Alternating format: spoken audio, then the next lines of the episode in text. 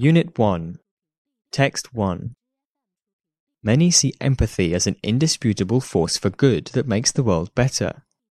Evil has been equated with empathy erosion.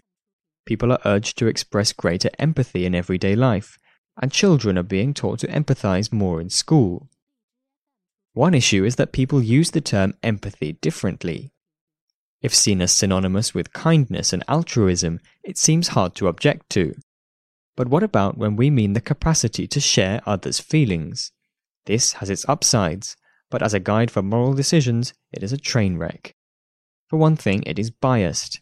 Neuroscience and everyday experience both reveal that it's relatively easy to put yourself in the shoes of someone else who is attractive and friendly or who looks like you.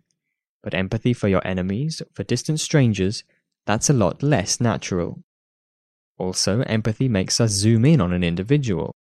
We can't put ourselves in the shoes of a million people, or even a dozen.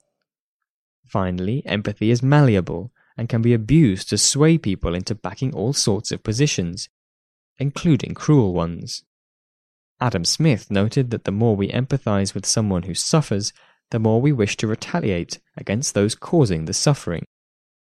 Research finds that more empathetic people are the most supportive of violent reprisals. There is no shortage of real world examples of how this can corrode judgment, like when the empathy triggered by stories of innocent victims is used to stir up hatred for minorities or to gain support for an unnecessary war. It's good, then, that we can transcend empathy.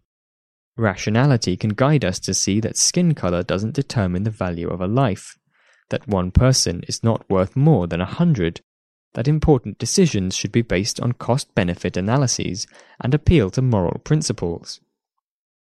Some worry that if we don't empathize with others, don't feel their pain, we won't care enough to help. But the drive to improve people's lives doesn't require putting ourselves in their shoes. Indeed, when study volunteers are taught to be compassionate without empathy, they become kinder and enjoy helping. In contrast, Action motivated by the empathetic urge is often exhausting. It's unpleasant to experience others' suffering. Empathy as a source of pleasure, enhancing the joy of literature, for instance, and central to close relationships. But for moral choices, there are better alternatives.